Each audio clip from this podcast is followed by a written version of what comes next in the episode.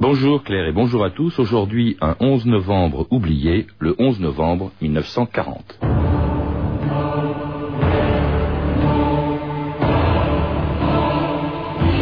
Celui qui ne se rend pas a toujours raison contre celui qui se rend. Charles Péguy, texte diffusé dans un tract en juin 1940.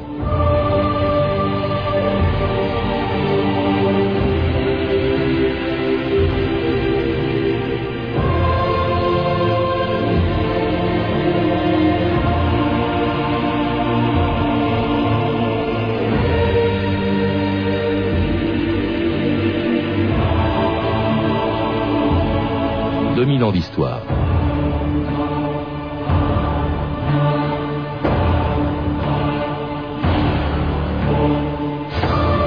Le 11 novembre 1918, en forêt de Compiègne, dans le wagon qui servait de quartier général au maréchal Foch, une délégation du gouvernement allemand signait l'armistice par lequel se terminait la Première Guerre mondiale. Depuis ce jour, devant tous les monuments aux morts de France, on a commémoré 84 fois la fin de ce qui fut pour la France le conflit le plus meurtrier de son histoire.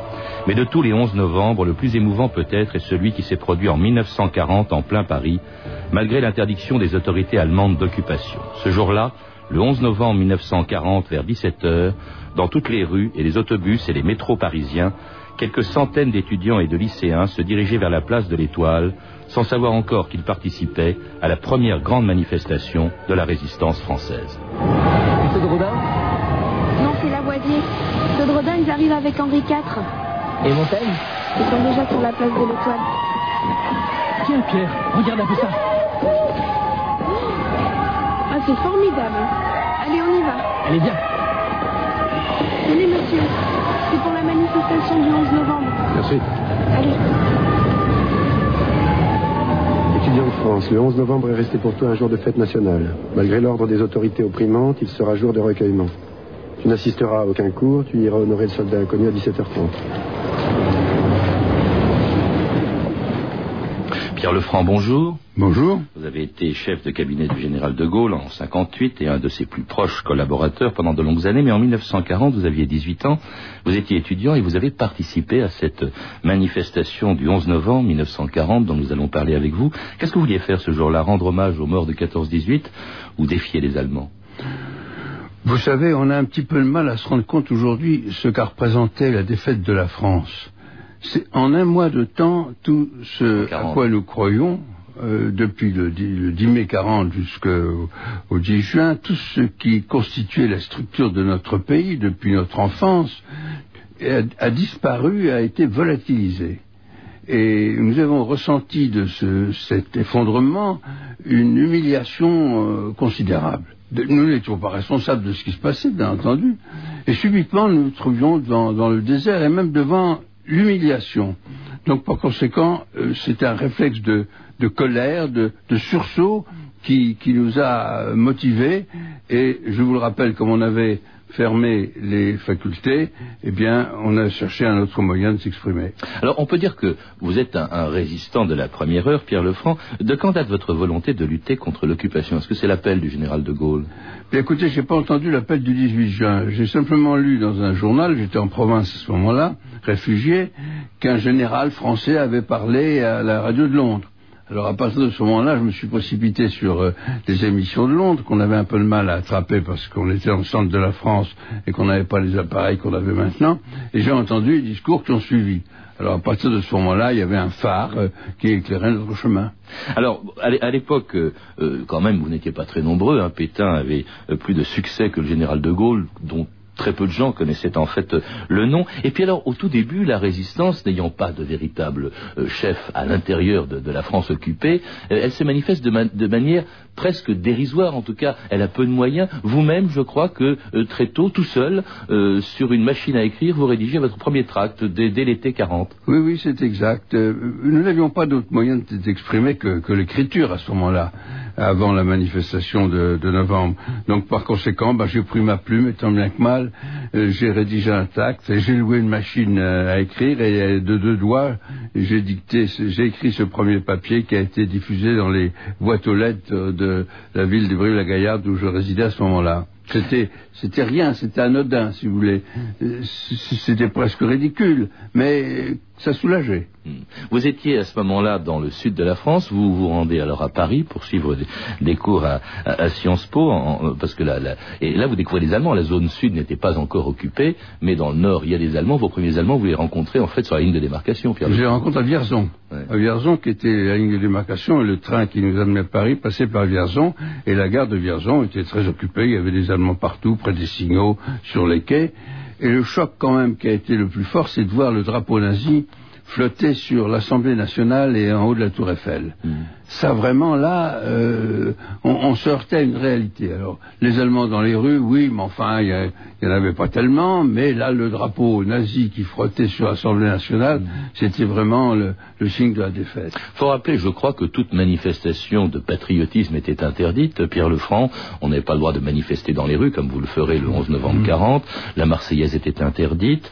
Euh, c'était vraiment... Est-ce que c'est ça qui vous a choqué aussi? Ce qui m'a choqué, c'est la disparition de, tout ce à quoi je croyais depuis ma plus tendre enfance.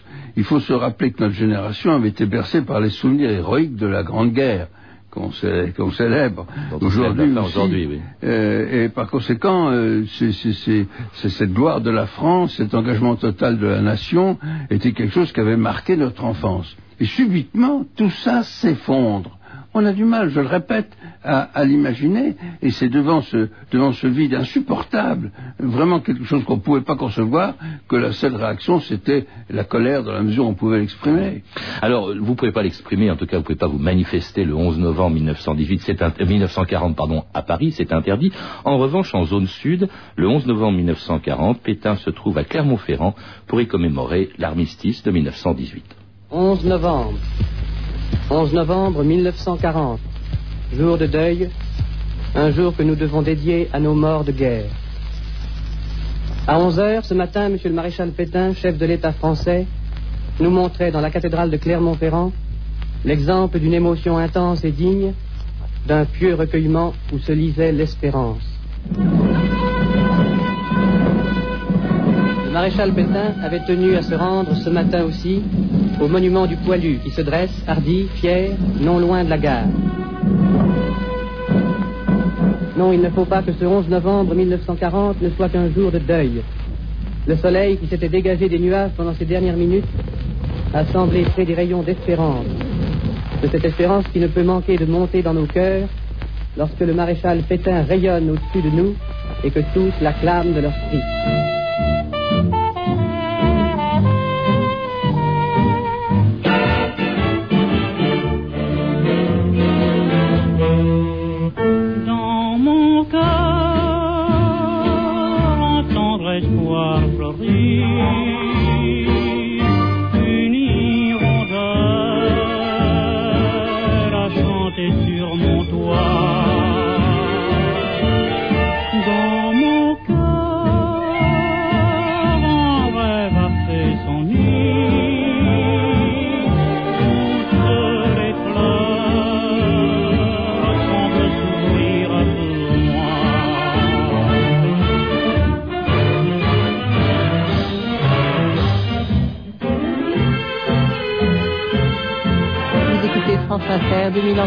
aujourd'hui la manifestation du 11 novembre 1940 avec Pierre Lefranc. Et c'était une chanson à succès de 1940, Réventura dans mon cœur, un tendre espoir fleuri. En écoutant cette chanson et surtout en écoutant Pétain, le 11 novembre 40, je vous ai vu sourire, Pierre Lefranc, un peu, un peu attristé en même temps. Ben, il y avait quand même une tromperie gigantesque, n'est-ce pas, de parler de la France euh, et de la patrie à un moment donné où Paris était occupé, où euh, euh, un coup d'État avait eu lieu en juillet 10 juillet pour supprimer la démocratie, où on avait donné le sort de, remis le, sort de la France à un vieillard de 84 ans.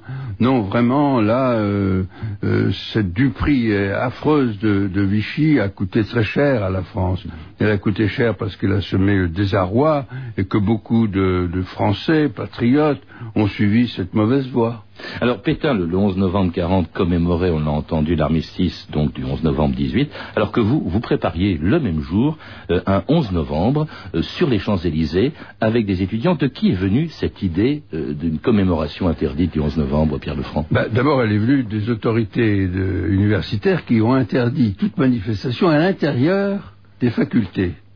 D'abord, il y avait une règle générale qu'on ne pouvait pas manifester dans la rue, etc., en présence des Allemands, bon, très bien. Mais en plus de cela, le recteur de l'Université de Paris a interdit toutes les manifestations devant les monuments aux morts qui sont dans toutes les facultés. Donc, par conséquent, nous n'avions pas de lieu où dire notre attachement à notre pays et notre espérance pour l'avenir. Donc, comment et par qui c'est venu, je ne saurais pas vous le dire. Tout ce que je sais, c'est que j'ai passé plusieurs heures à tirer des tracts dans le sous-sol non, j'ai tiré les tracts, non pas à Sciences Po, mais à la faculté de droit de la rue Saint-Jacques, où dans le sous-sol, il y avait des machines à polycopier à disposition des étudiants, et c'est là que les premiers tracts, à ma connaissance, ont été tirés. Alors, il y a eu aussi, parce que les communistes ont beaucoup dit qu'ils avaient organisé ce 11 novembre 40. On ne sait pas très bien qui l'a organisé, du coup. Bah écoutez, je ne sais pas ce qu'ils ont fait eux. Moi, je sais ce que nous avons fait nous, et nous n'étions pas communistes, loin de là. Hum. Alors, ça s'est diffusé aussi par le bouche à oreille. Est-ce qu'on a une idée à peu près du nombre des manifestants? Vous êtes arrivé à peu près à quel moment, puisque le lieu de rendez-vous c'était les Champs-Élysées, sur les Champs-Élysées le 11 novembre 40 Moi, je suis arrivé bien avant l'heure du rendez-vous. Nous avons fait un petit pèlerinage à l'Arc de Triomphe où beaucoup de Parisiens euh, avaient déposé quelques fleurs. Il y a eu quelques marchands de fleurs, des, petites voitures, vous savez, qui ont eu, l'idée de, vendre des petits bouquets tricolores. C'était une bonne idée commerciale ce matin-là. Et alors les Français, les Français, les Parisiens en ont acheté et sont venus déposer sur l'Arc de Triomphe. Alors d'abord, nous sommes montés là. Il, devait être, je sais pas, 4h30, 5h moins quart, quelque chose comme ça, et pour, pour, nous recueillir un instant en, en ce lieu. Et puis après, nous sommes redescendus Dieu remonté à plusieurs reprises. Alors le nombre, pour répondre à votre question, c'est quasiment impossible à évaluer. D'abord, c'était, il y avait des, il y avait des passants, il y avait des, gens qui se passaient par les Champs-Élysées, qui n'étaient pas là pour manifester. Et il y avait des, jeunes, il y en avait combien, impossible à savoir. Il y avait des, lycéens, impossible à savoir combien non plus. Et puis, naturellement, il y avait des Allemands dont on ne peut pas savoir non plus quel nombre il y avait à ce moment-là, puisqu'ils étaient dans les magasins ou dans les cafés. Vous avez assisté à une scène étonnante, je crois, d'un balayeur qui a pris à partir officiellement. C'est exact. Ça, ça a été pour moi un, vrai symbole, si vous voulez. Ce brave homme qui était là en train de, balayer les trottoirs des Champs-Élysées était pris d'une sainte et, admirable colère et soit mis à taper avec son balai sur, la tête des Allemands, c'est quand même quelque chose d'extraordinaire et d'admirable. Alors évidemment, la radio de Vichy et la radio allemande n'ont pas enregistré cette manifestation, ils n'en ont d'ailleurs même pas parlé, mais nous disposons du souvenir quand même d'un certain nombre de jeunes qui étaient avec vous en même temps sur les Champs-Élysées le 11 novembre 1940, la revue de texte Stéphanie Duncan. Et ce 11 novembre 1940, les manifestants, ces jeunes, savent les risques qu'ils prennent. La veille, on lit dans la presse ce communiqué de la préfecture de police. Ce 11 novembre, à Paris, les cérémonies commémoratives n'auront pas lieu. Aucune démonstration publique ne sera tolérée. Alors Jean Michaud, qui est alors en classe prépa au lycée Janson de Sailly, décide, comme d'autres, de passer outre. Nous devions tous nous rassembler après la fin des cours devant le lycée, raconte-t-il. Drapeau tricolore en tête, nous avons parcouru en cortège l'avenue Victor Hugo. L'esplanade de l'Arc de Triomphe était noire de manifestants, et c'est au moment où j'y prenais pied que les coups de feu ont éclaté. Dans l'avenue des Champs-Élysées, des Allemands en uniforme circulaient en zigzag sur les trottoirs et sur la chaussée, à bord de voitures militaires, pour disperser les manifestants. En ce Jean Michaud est rapidement arrêté et embarqué par les Allemands. Un autre étudiant, François de Lescure, se trouve sur les Champs-Élysées. À 17 heures exactement, dit-il, un cri énorme, Vive la France, éclate à la hauteur du cinéma Georges V. On chante la Marseillaise, suivi du chant du départ, puis de Abat Pétain, Abat Hitler. Nous sommes étonnés de voir à quel point le cortège grossit. Coups de sifflet, désordre, hurlés en allemand, l'arme au poing, des SS jaillissent du cinéma Le Biarritz, des convois débouchent des rues transversales, les mitrailleuses sont mises en batterie sur la chaussée, les Allemands matraquent et chassent les manifestants à coups de crosse de fusil, la manifestation continue, exaspérés, les nazis tirent, ils assassinent une dizaine de jeunes, affirme François Descure, hein, ce qui est controversé, et en blessent davantage encore. La chasse à l'homme continuera tard dans la nuit. En pendant ce temps, euh, Jean Michaud, donc euh, arrêté, euh, subit un interrogatoire musclé. Qui a organisé la manifestation? Réponse générale, je ne sais pas, je l'ai appris par la rumeur publique. À la prison du Cherche-Midi, après un deuxième passage à tabac, Jean Michaud est conduit par des soldats ivres au peloton d'exécution avec cinq autres garçons. C'est là, dit-il, que j'ai cru ma dernière heure arriver. Le peloton a pris position derrière nous. J'ai entendu quelques ordres, des aboiements et des bruits de culasse qu'on manœuvre. Soudain, un militaire fait irruption dans la cour, il est furieux et crie Bande d'ivrognes on nous a ensuite emmenés dans des cellules. Ce général a dû se dire qu'il n'y avait aucune urgence à donner des martyrs au pays occupé. Jean Michaud reste presque un mois en prison, hein, puis il retourne au lycée où il est très mal accueilli. D'une façon générale, dit-il, les gens disaient Avec vos gamineries, vous allez nous faire arriver des histoires. Au lycée, les profs nous en voulaient. À cause de vous, les étudiants ont été privés de cours. Il y avait bien quelques profs qui étaient pour, mais ça n'allait pas plus loin qu'une tape sur l'épaule et un c'est bien mon petit. Un commentaire sur ses souvenirs, euh, euh, Pierre Lefranc, euh, par exemple François Lescure qui parlait de mort. Est-ce qu'il y a eu des Non, morts non, je n'ai pas, pas, les mêmes souvenirs que, que, Lescure. Ce que nous avons vu, nous, c'est une compagnie qui montait de la place de la Concorde parfaitement en ordre avec des officiers et qui est montée jusqu'à l'étoile. Là, cette compagnie s'est mise en un demi-cercle autour de, de, de, de, de Triomphe, et effectivement, ils, ils nous ont chargés et ils ont tiré mais ils ont tiré. Il y a eu quelques blessés par balle, ça c'est certain, je les connais. Mais ils n'ont pas tiré dans la masse, car s'ils avaient tiré vraiment dans la masse, il y aurait eu 200 morts. Donc ils ont tiré à mon avis en l'air. Car quand j'ai pris la rue de Presbourg, j'ai vu des éclats sauter de la façade de ce qui est devenu le qui était l'hôtel Majestic. Donc par conséquent, euh, c'est vrai qu'ils ont tiré, mais ils n'ont pas tiré dans la masse parce qu'ils nous auraient tous tués. Et je n'ai pas vu non plus tous ces pièges et toutes ces forces allemandes venant des rues avoisinantes. Mais enfin, bon, je ne discute pas le témoignage de l'escure, enfin c'est pas celui que je puis apporter. Alors vous-même, vous avez été blessé, euh, je crois, par euh, une grenade. Une grenade, vous avez été renfermé trois semaines à la prison de la santé pour cette pour avoir participé à cette manifestation. Gaulliste, vous vous dites, on n'a pas entendu les témoignages, mais qu'on a également crié Vive de Gaulle. bien sûr, on a acclamé de Gaulle, c'était le point de ralliement moral, si vous voulez. Donc par conséquent, c'est vrai que Pétain a été sifflé, mais c'est certainement de Gaulle qui a été le plus acclamé. En tout cas, à Londres, évidemment, l'affaire a fait grand bruit. Écoutez ce qu'en disait en 1995 celui qui, de Londres, dans les années 40, parlait aux Français occupés, Maurice Schumann. Chaque fois que j'ai rencontré un de ceux qui avaient participé à la journée du 11 novembre 1940, j'ai été étonné de constater qu'ils ne se rendaient pas compte de l'importance mondiale, j'insiste sur l'adjectif, qu'avait revêtu leur euh, courageuse attitude et leur euh, précieuse initiative. Les États-Unis n'étaient pas en guerre. Par conséquent, il y avait des correspondants de presse américains à Paris qui ont relaté l'événement. Et je dois dire, moi personnellement, qui était à l'époque le porte-parole du général de Gaulle, qu'il y a avant le 11 novembre 40 et après. Avant le 11 novembre 40, je ne savais pas, en réalité, ce qu'étaient les réactions de mes auditeurs. Après le 11 novembre 40, j'ai su qu'une élite était en quelque sorte suspendue à nos lèvres, non pas à cause euh, du talent des orateurs, mais exclusivement parce que c'était la voie de la liberté. L'importance du 11 novembre 1940 dans l'histoire de la résistance, Pierre Lefranc, je, sais que quand vous avez euh, rejoint le général de Gaulle à Londres, et même plus tard, quand vous avez été auprès de lui comme chef de cabinet, il vous a parlé de ce 11 novembre auquel vous, vous aviez participé. Euh, ce que dit Marie Schumann est parfaitement exact. Nous ne nous rendions pas compte de la répercussion que pouvait avoir cette euh, manifestation. Car le soir, quand nous nous sommes retrouvés dans nos cellules, on a pensé vraiment que nous avions eu un, piètre résultat. Mais c'est vrai que cette première réponse de la France à De Gaulle, parce que De Gaulle s'est adressé à la France par la radio, de nombreuses fois naturellement, mais la France ne pouvait pas répondre, et la France ne répondait pas. Or là, ça a été la première réponse publique, c'est le général de Gaulle qui a bien voulu me le dire, la première réponse publique de l'opinion française. En plus, cette réponse, elle venait des jeunes, mm. donc par conséquent de gens qui avaient l'avenir devant eux. Et je crois, il a bien voulu me le dire aussi, que cette réponse l'a conforté dans son action et que, en effet, des gens avec le talent de Maurice Schumann ont su lui donner une répercussion presque mondiale. En tout cas, en, novembre 40, vous, vous étiez encore à Paris, vous, aviez, vous avez rejoint le général de Gaulle, je crois qu'en 1943, euh, Pierre Lefranc, après une escale, enfin, si je puis dire, en Espagne, vous êtes passé par l'Espagne, vous avez été arrêté par les Espagnols, c'était l'Espagne franquiste, vous avez fait, je crois, plusieurs semaines à la prison de Miranda. Euh, mais six euh, mois, oui. Euh, oui, six mois à Miranda. Mais en même temps, quand vous étiez en sud de la France, vous adhérez à un mouvement qui deviendra le mouvement combat. Il y a d'autres jeunes aussi qui, qui choisissent d'autres voies. Il faut dire qu'à l'époque, en 1940, la jeunesse était déjà très sollicitée par le régime de Vichy. Au cours d'une tournée, le secrétaire général à la jeunesse, M. Georges Lamiran, a visité le camp de la Valette qui forme une partie des chefs des futurs chantiers où s'élabore l'esprit des hommes de demain.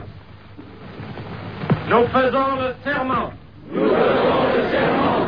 De nous unir. De nous unir. Et de mettre toutes nos forces. Et de mettre toutes nos forces. Notre foi. Notre foi. Notre ardeur. Notre ardeur.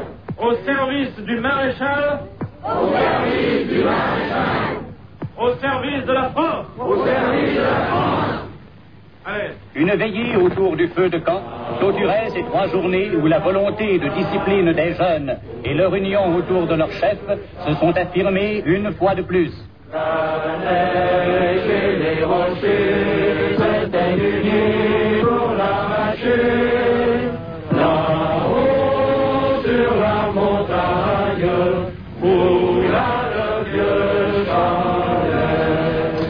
Archive de 1940 sur les chantiers de jeunesse. Pierre Lefranc, on voit quand même que tous les jeunes, pour beaucoup de jeunes, le maréchal était quand même une référence, le maréchal Pétain. Pas pour vous, bien sûr. Ben, C'était une référence nationale. Moi, je me souviens aux sciences politiques, euh, euh, le maréchal Pétain est venu en 39 euh, faire une conférence. Euh, donc la France était en guerre déjà. Maréchal Pétain n'avait pas de, de, de, commandement. Il était simplement président du Conseil supérieur de la défense nationale. Et il est venu faire une conférence sur la défense nationale au Sciences Po il a eu une ovation. Tout le plus grand amphithéâtre, l'amphithéâtre Boutmy des Sciences Po, était debout et l'a acclamé. Quand on avait entré ce personnage historique en bleu horizon, avec sa médaille militaire, il était magnifique physiquement en plus. Pétain. Commandant en chef en 14-18 Oui, non, puis c'était un, un, homme qui était beau physiquement. Donc quand on l'a vu entrer sur la scène, de, sur, sur l'estrade de, de l'amphithéâtre, ça a été une, une explosion de, de, de, bravo et d'acclamation. Mais justement, comment se fait-il qu'un an plus tard, euh, cet homme, vous éprouviez de l'aversion quand vous l'entendez, par exemple, le 17 juin, dire il faut signer la paix avec l'Allemagne, bah, surtout à Montoire, en, en, en, quelques semaines plus tard, annoncer la collaboration? Bah, Il fallait faire... Il, il, il a failli, il a failli, voilà, cet homme était euh, nimbé de gloire à nos yeux à tous et il a fait ce qu'il ne fallait pas faire, ce qu'un Laval pouvait faire, à la rigueur ça nous était égal, mais pas le maréchal Pétain quand même, il représentait la victoire de 14-18, il c'était un beau soldat, c'était un homme qui paraissait irréprochable, et voilà subitement qui s'incline et qui va serrer la main d'Hitler, c'est inadmissible.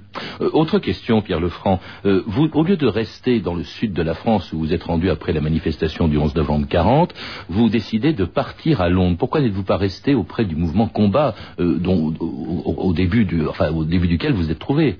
J'étais un, un, jeune étudiant et j'aurais voulu avoir une espèce de légitimité. Je me suis rendu compte qu'étant jeune étudiant dans une grande machine qu'allait être la résistance, je ne serais rien si je n'avais pas une légitimité si vous voulez, un grade, si vous voulez, une position. Donc j'aurais souhaité pouvoir me, battre avec euh, une, une expérience et une crédibilité que je n'avais pas comme jeune étudiant.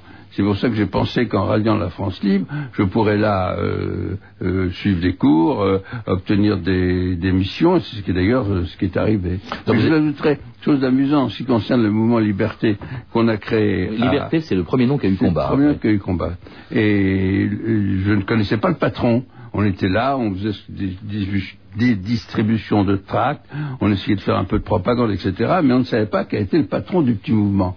Et il s'est trouvé que le patron, le jour où je me suis trouvé en présence du patron du petit mouvement, c'était mon professeur de droit constitutionnel à la faculté de droit de Montpellier, c'était Pierre-Henri Tedgen, qui a été un des fondateurs, comme vous le savez, de, de combat. On n'avait jamais imaginé que ce professeur qui nous apprenait la différence entre la deuxième et la troisième République était le chef secret de notre petit mouvement. Alors vous, vous le quittez donc euh, pour partir à Londres via l'Espagne. Vous partez en 42. Vous faites plusieurs mois donc effectivement à la prison de Miranda en Espagne avant de vous rendre auprès du général de Gaulle. L'accueil que vous avez reçu, la première fois que vous avez rencontré le général de Gaulle auprès duquel vous allez rester pendant des années ensuite Pierre Lefranc. Ben, ça se passe à Gibraltar nous étions libérés par les Espagnols, qui voyaient d'ailleurs que le sort de la guerre était en train de se changer, donc il valait mieux prendre quelques précautions. Donc ils nous ont libérés et on s'est retrouvés sur un bâtiment euh, de guerre américain dans, en rade de Gibraltar. Et De Gaulle, qui partait en Afrique du Nord, a su qu'il y avait des évadés de France qui étaient là et est venu nous voir. Alors nous n'avions jamais vu de Gaulle, on n'avait même pas vu de photographie à l'époque du général. Et alors on a vu ce, grand personnage, là, et à l'époque il était très, très mince, euh, monter à bord, non sans difficulté d'ailleurs, il a failli tomber à l'eau, mais enfin ça c'est une anecdote, et monter à bord et il nous a rassemblés dans la grande salle à manger de ce bâtiment, et il nous a tenu un discours qui nous a un tout petit peu, un tout petit peu secoué parce que nous nous attendions, je vous le dire sincèrement, à quelques compliments, car finalement, on avait fait quelque chose déjà en France, on sortait de prison, le temps nous avait quand même paru long, on s'attendait à quelques compliments, eh bien non. Il nous a euh, reproché d'avoir mis beaucoup de temps à venir le rejoindre. Il nous a dit que nous n'avions encore rien fait, que tout restait à faire, et que d'ailleurs, vraisemblablement, à la fin, nous ne serions pas tous aussi nombreux. Et vous êtes resté quand même avec lui pendant des années, Pierre Lefranc. Ben, finalement, si vous voulez, ce, ce discours nous a plu parce que c'était un discours qui s'adressait à des hommes responsables. Merci en tout cas Pierre Lefranc de nous avoir rappelé vos souvenirs hein, du 11 novembre 1940 et puisque vous avez fait avant et après et depuis. Je rappelle qu'on retrouve vos souvenirs dans plusieurs livres difficiles à trouver parce qu'ils sont déjà anciens. Voici tes fils et Le vent de la liberté, donc deux livres de Pierre Lefranc édités chez Plomb ainsi que de nombreux livres sur le gaullisme et le général de Gaulle que vous avez écrit Pierre Lefranc avec de Gaulle publié aux éditions Pocket, La France dans la guerre publié chez Plomb et La tentation de Charles de Gaulle chez Flammarion. À lire également un très beau livre illustré de photos et de documents, Les résistants dirigé par Robert Belot et publié chez Larousse. Enfin, je voudrais évoquer le souvenir d'un légionnaire qui n'a jamais capitulé en 1940, vainqueur quand même, de Luce René Coupin, publié à la Société des écrivains. Enfin, vous avez entendu un extrait du film d'Yves Jean Moulin, une vidéo distribuée par France Télévisions, ainsi qu'un extrait du disque 11 novembre 1940, une coédition de Frémaux et Associés et Institut des archives sonores.